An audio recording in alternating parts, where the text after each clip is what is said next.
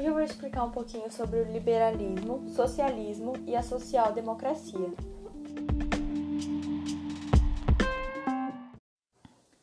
É, vou começar explicando sobre o liberalismo. Bom, o liberalismo ele trata-se de uma doutrina que surgiu no século XVIII, onde o seu principal representante é Adam Smith.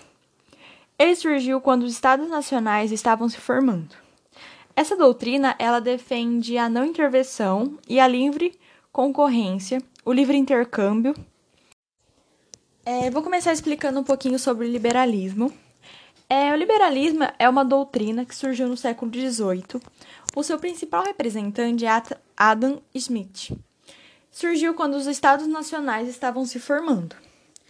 É, o liberalismo ele defende a não intervenção do Estado, a livre concorrência, o câmbio livre e a propriedade privada. É, para os liberais, o indivíduo é um agente econômico e, devido a isso, o Estado não deve interferir nas atividades econômicas com muitas regras.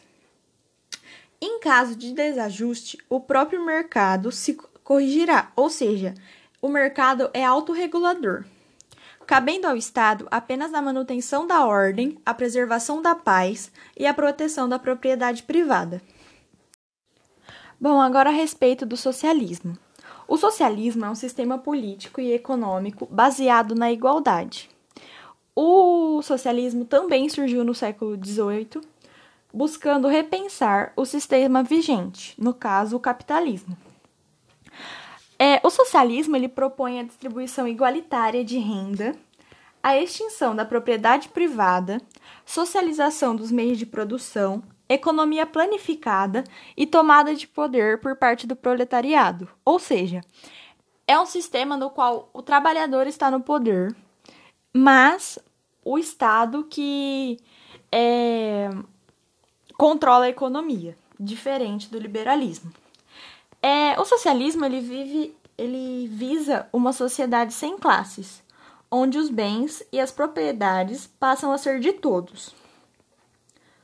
O principal objetivo é acabar com as grandes diferenças econômicas entre o indivíduo, ou seja, a divisão entre o PIB pobre e o rico.